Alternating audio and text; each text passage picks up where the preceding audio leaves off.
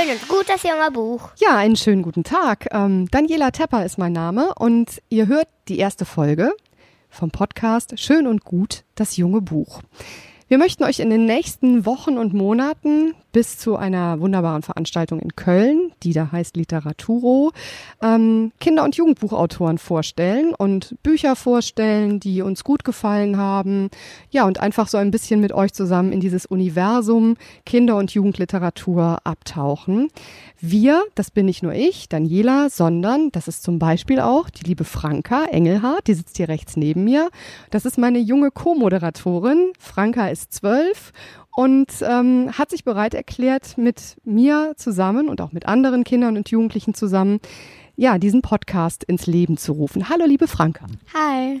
Sag mal, wie bist denn du auf die Idee gekommen, mit mir zu podcasten?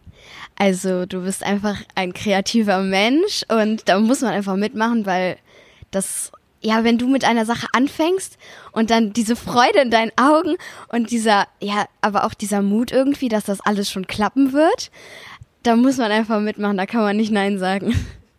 Das ist ein schönes Kompliment, vielen Dank. Ähm, wir sind aber nicht alleine heute, wir beiden, sondern wir haben einen ersten Gast. Das ist der Stefan. Stefan Naas, hallo. Hallo. Lieber Stefan, ich freue mich total, dass du dich bereit erklärt hast, die Premierensendung von Schön und Gut, das junge Buch, mitzugestalten. Ja, und gern. wir haben natürlich auch einen Anlass, dass wir dich eingeladen haben zum Gespräch. Du hast ein Buch geschrieben.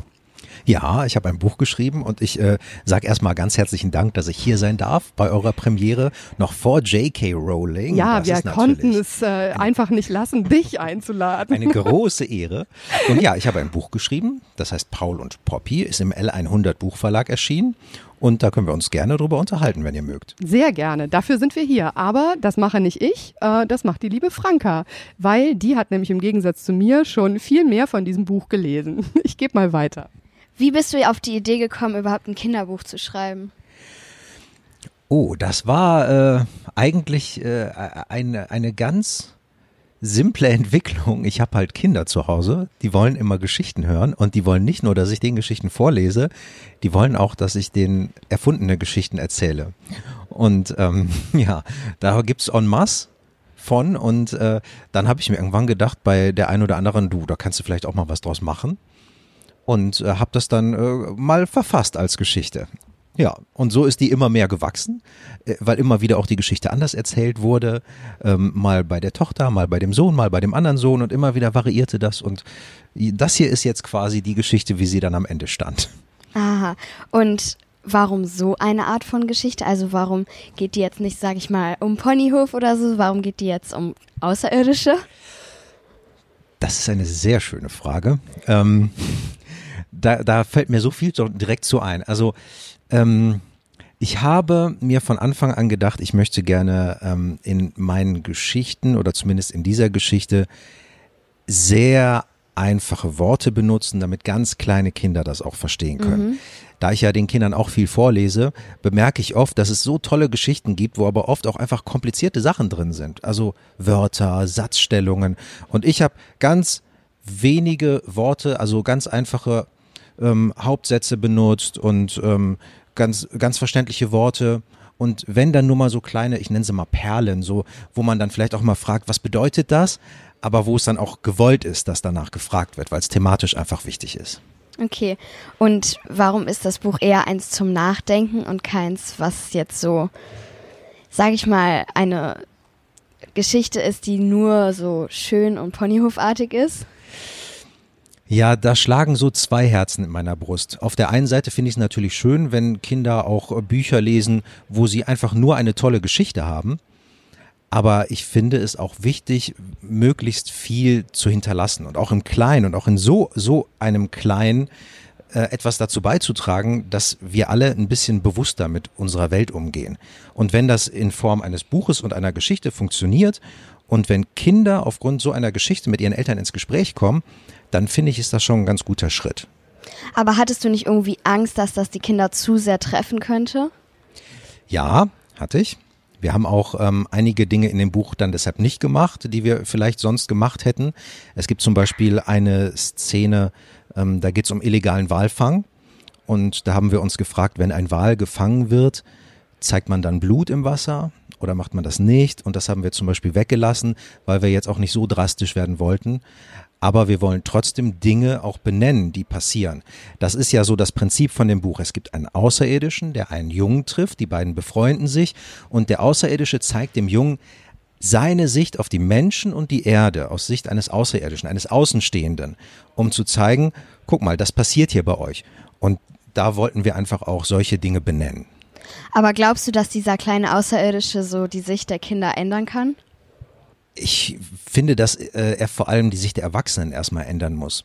Kinder gehen ja sehr unschuldig erstmal in diese Welt. Also die werden geboren, haben erstmal keine bösen Absichten, wollen nicht irgendwie die Umwelt verschmutzen oder sonst was, sondern ich glaube, das, was wir machen mit unserem Autofahren, mit unseren Kreuzfahrten und mit der Fliegerei und ähm, mit PET-Flaschen und allem, was es so gibt, das entwickelt sich ja mit der Zeit. Keiner kommt ja auf die Welt und sagt so, ich mache jetzt irgendwelche Sachen, die schlimm sind und schlecht für die Umwelt.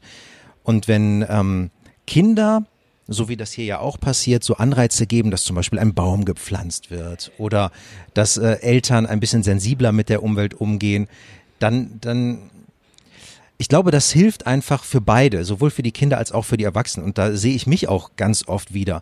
Meine Kinder halten mir auch den Spiegel vor. Und ähm, ja, wenn ich das dann in so einem Buch weitergeben kann und auch dafür sensibilisieren kann, dann bin ich einfach auch glücklich. Also glaubst du, das Buch ist jetzt nicht nur für Kinder, sondern auch zum, äh, also für die Eltern, wenn die das vorlesen, dass die dabei auch mal ins Nachdenken kommen? Ja, das hoffe ich doch sehr. Also das, äh, ich wünsche mir, dass, dass sie miteinander sprechen. Also Eltern oder Großeltern, wenn sie ihren Kindern oder Enkeln vorlesen, dass man kann natürlich danach auch einfach ein Buch zuklappen oder währenddessen einschlafen. Das soll natürlich immer auch so sein. Aber wenn sie darüber reden und wenn die Kinder kritische Fragen stellen und dann die Eltern auch mal ins Grübeln kommen, ey, das wäre toll. Mhm. Vielleicht hören wir einfach mal ähm, genau diese Stelle, über die ihr gerade auch schon gesprochen habt, wo es nämlich um diesen Walfang geht. Äh, ein Stück aus Paul und Poppy von Stefan Naas. Jawohl. Dann steige ich an eine Situation ein, wo Paul und Poppy gerade ins Raumschiff gestiegen sind. Die haben erstmal zusammen das Raumschiff repariert Poppy musste nämlich notlanden auf der Erde. Und jetzt nimmt Poppy Paul als Dankeschön mit auf eine Reise. Und schon starten Paul und Poppy mit dem Raumschiff in den Himmel, direkt von Pauls Haus weg. Zuerst fliegen sie in die Arktis. Da ist es sehr kalt. Paul und Poppy frieren, als sie die Luke des Raumschiffs öffnen. Haschnawutz, macht Poppy wieder. Gesundheit, sagt Paul. Kurze Zeit später sehen die beiden unten auf dem Meer ein Schiff. Darauf sind Menschen, die gerade einen Wal fangen. Sieh mal, Paul, sagt Poppy. So wie dieser arme Wal werden ganz viele Wale gefangen und getötet. Leider gibt es nicht mehr allzu viele von ihnen. Verstehst du nun, warum ich euch Menschen auch manchmal gemein finde? Du hast recht. Menschen sind ja tatsächlich auch gemein, meint Paul. Paul und Poppy fliegen weiter. Ja, das ist diese besagte Szene und ähm, ich äh, würde dich vielleicht direkt mal fragen, wie, wie ist das denn bei dir angekommen? Wenn du mich vorhin gefragt hast als Kind, könnten Kinder damit auch vielleicht zu, ich nenne es jetzt mal, überfordert werden oder mit so harten Situationen und Wahrheiten. Wie kam das bei dir an? Also für mich war das ja jetzt keine Überraschung, dass das so ist. Ich wusste das natürlich auch, aber also natürlich ist es schon, sage ich mal, jetzt ein bisschen emotional, weil es ist ja schon traurig, wenn da so ein Tier stirbt und wenn das nochmal so thematisiert wird. Aber also mich war es, also für mich war es jetzt nicht so schlimm. Okay, gibt es denn andersrum auch ähm, genug Ausgleich für dich in dem Buch, dass du sagst, es wird auch viel Schönes benannt? Also genau, das hat mir eben so gut gefallen, weil da werden nämlich ganz viele Eigenschaften der Menschen thematisiert in diesem Buch. Zum Beispiel gemein oder doof, aber auch liebevoll. Und da gibt's dann wieder diesen Ausgleich, dass die Kinder auch merken, also die Menschheit ist jetzt nicht wirklich nur doof, sondern die können auch ganz schön viel Liebes machen. Ja, so sind wir Menschen. Ne? Mir kommt gerade noch eine Frage in den Sinn, weil dieses Getötetötöt äh, ist mir dann doch auch äh, sehr aufgefallen. Mhm. Dieser Außerirdische, der Poppy, der spricht ganz schön seltsam zwischendurch, ne? Ja, der hat im Grunde genommen so eine Art kleinen Sprachfehler. Ich habe es aber bewusst so gemacht, dass das gar nicht erwähnt wird. der hat einfach einen Sprachfehler und das ist so und das juckt den Paul überhaupt nicht. Die sind einfach befreundet und die haben noch nie drüber gesprochen. Das ist einfach da. Wie so ein kleines Handicap und ähm, ja, ich meine, der ist ein Außerirdischer, dass er unsere Sprache überhaupt spricht, finde ich schon toll. Das ist auch so ein Ding, ne? Ähm, aber im Grunde ähm, thematisierst du dieses Anderssein ja ganz nebenbei, wenn ich das richtig verstehe. War das auch eine Absicht, die du verfolgt hast mit Paul und ja, Poppy? Das war äh, ganz klar Absicht. Es gibt halt ähm, sowohl im Freundeskreis als auch in meiner Familie gibt es so gibt es Behinderungen und gibt es Menschen, die anders sind und ich wollte einfach zeigen, dass ähm, auch in Geschichten, wo Freundschaften auftauchen, sowas wie ganz selbstverständlich einfach da ist. Keiner ist perfekt. Das stimmt, Gott sei Dank. Stell dir mal vor, wir wären alle perfekt, wie fürchterlich. Oh ja. ich würde dich bitten, ähm, nochmal die Stelle vorzulesen, relativ am Anfang des Buches, mhm. wo die beiden sich miteinander befreunden, weil das finde ich nämlich auch ganz schön, wo die sich gegenüberstehen und sich zum ersten Mal sozusagen erkennen ja. ähm, als künftige Freunde. Paul liebt das Universum. Jeden Abend schaut er durch sein Teleskop in den Sternenhimmel. Er kennt schon die Namen vieler Planeten. Manchmal entdeckt er sogar eine Sternschnuppe. Hey, da ist ja schon wieder eine. Sie fliegt genau in seine Richtung. Krach, bumm, und es wird ganz hell. Was war das denn? denkt Paul. Ist die Sternschnuppe etwa direkt bei ihm vor der Tür gelandet? Er geht hinaus und schaut nach. Das Haus sieht in Ordnung aus. Der Garten auch. Aber das Garagentor ist völlig verbeult. Davor ist etwas Orangefarbenes zu sehen. Es blinkt und leuchtet und sieht so ähnlich aus wie ein Auto, nur anders. Als Paul näher herangeht, öffnet sich das Autodingsbums. Die Luke geht nach oben auf, heraus springt ein kleines Wesen mit zotteligem weißen Fell. Die beiden schauen sich eine Weile an. Dann geht das kleine Wesen auf Paul zu.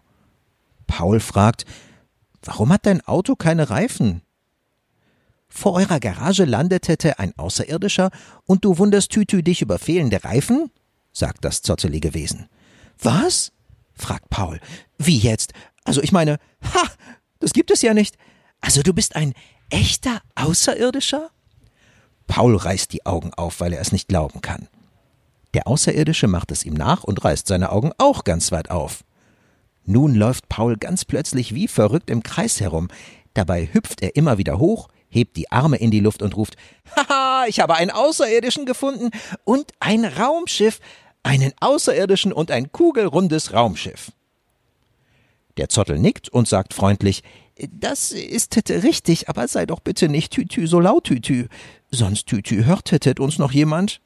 Oh, schon klar, sagt Paul. Dabei zieht er seine Lippen nach innen, um seinen Mund zu verstecken, so dass er keinen Mucks mehr von sich gibt. Mein Name ist Poppy, sagt der Außerirdische. Ich heiße Paul. Die beiden reichen sich die Hände. Der Kinderbuchautor Stefan Naas im Interview bei Schön und Gut das junge Buch. Wir haben aber noch einiges anderes zu bieten hier in eurem neuen Podcast. Und zwar haben wir eine tolle Rubrik, die da heißt Mein neues Lieblingsbuch.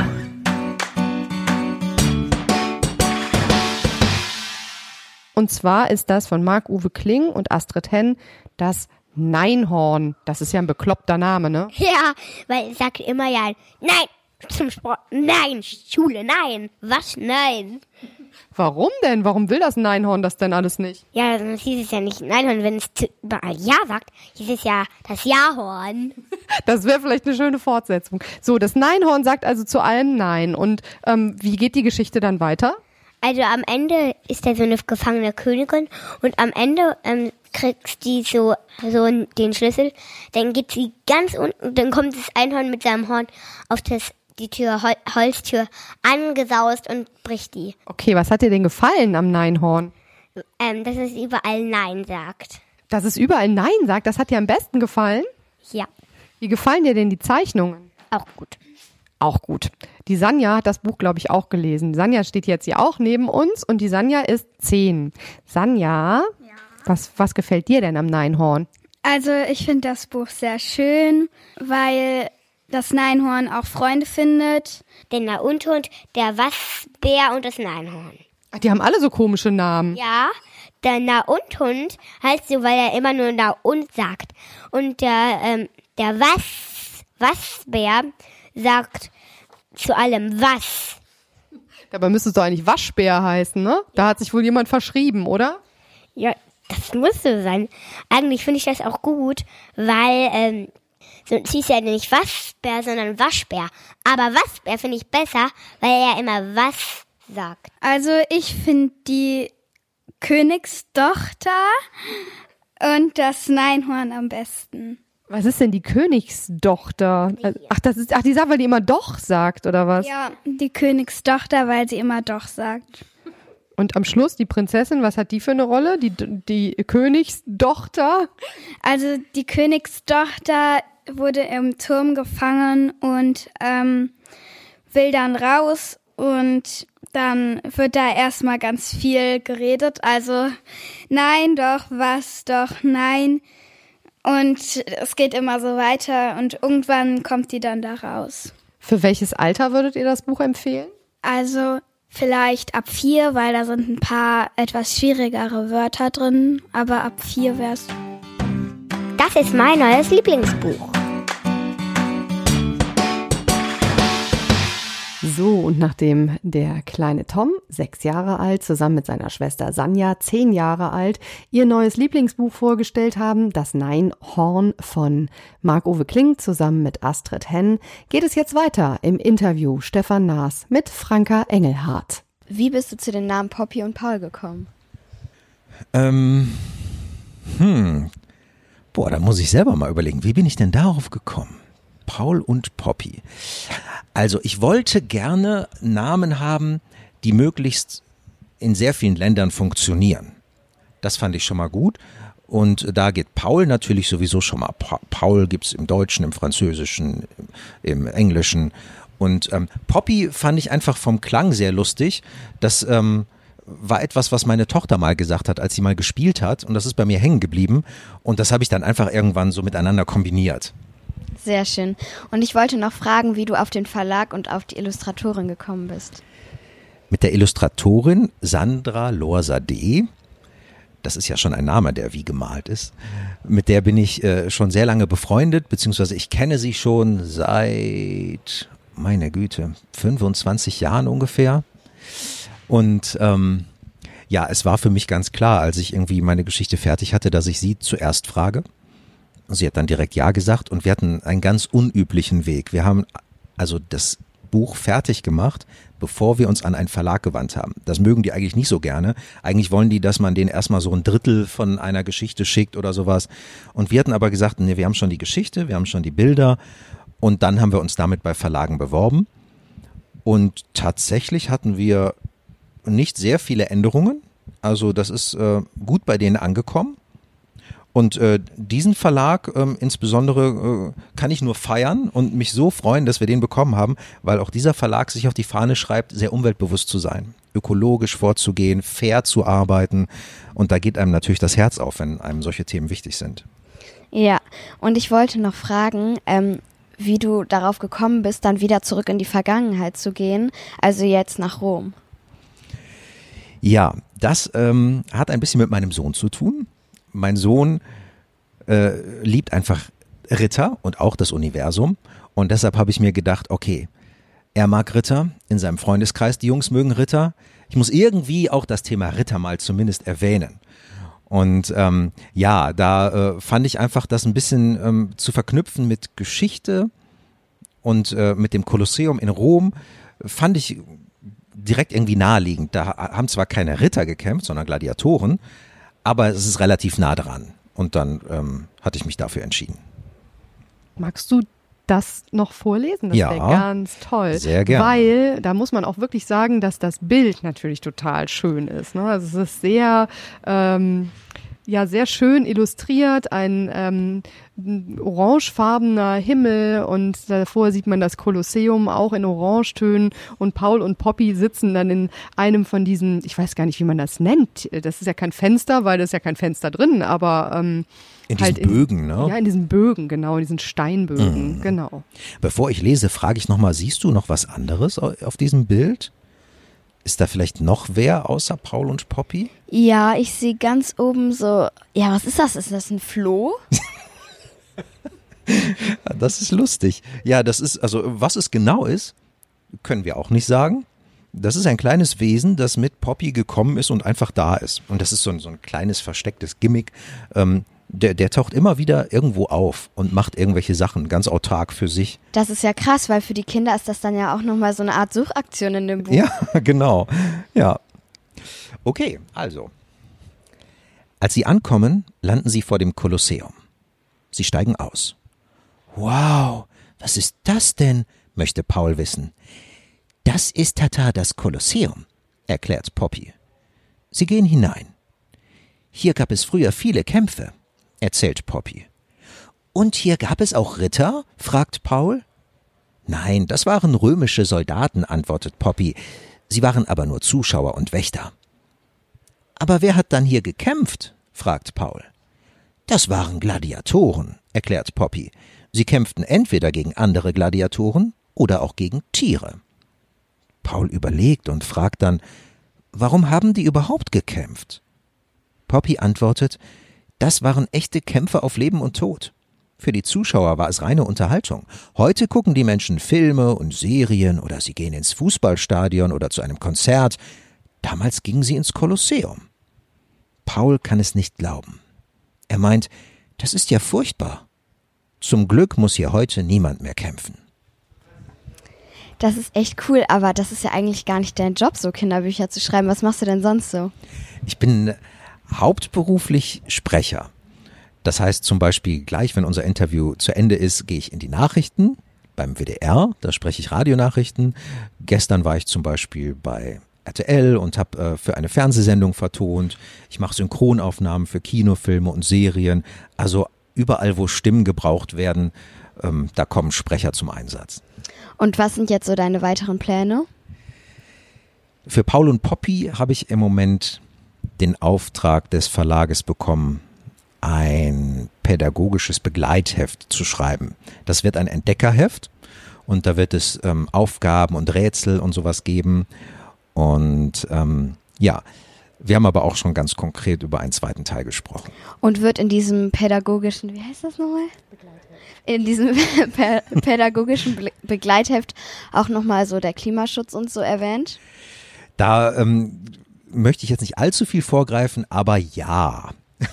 Okay, das gefällt mir. Selbstverständlich. Also zum Beispiel sehr konkret äh, geht es da auch äh, um den Regenwald, mhm. um Bäume, und, ja. aber natürlich auch ähm, um andere Themen, die wir okay. behandelt haben.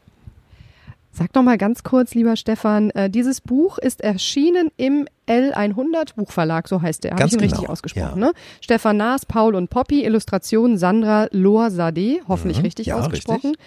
Äh, ist zum Preis von zu bekommen. 12,95. Ja, das ist ja, also für ein, ich sag mal, DIN A4 im Querformat, etwas größer als DIN A4 ist es, glaube ich, ne? Ja, also, genau, ein kleines bisschen größer. Genau, also ein sehr schön anzusehendes, anzufassendes und zu lesendes Buch. Ähm, und du wirst auch bei der Literaturo in Köln 2020 dabei sein, das ist im mhm. November. Ich gehe davon aus, dass uns das Coronavirus bis dahin erstens verschont und zweitens komplett verschont ja, und wir äh, im Gegensatz zur Leipziger Buchmesse stattfinden werden. Ja. Äh, da freue ich mich sehr, dass du dabei bist. Äh, wir müssen noch mal überlegen, wie genau, aber mhm. eine Lesung wirst du auf jeden Fall machen. Ich Sehr hoffe gerne. auch, dich für einen Workshop gewinnen zu können. Ähm, und dann werden wir ganz viel von Stefan Naas zu sehen, zu hören und ähm, zu lernen bekommen. Freue ich mich sehr drauf.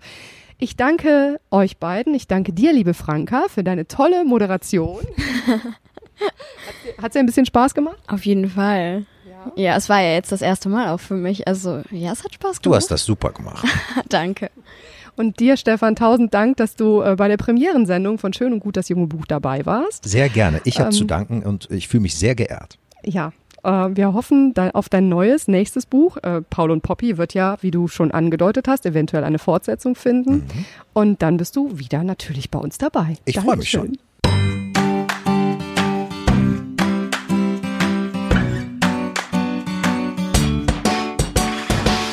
Das war schön und gut, das junge Buch. Wir hören uns nächste Woche.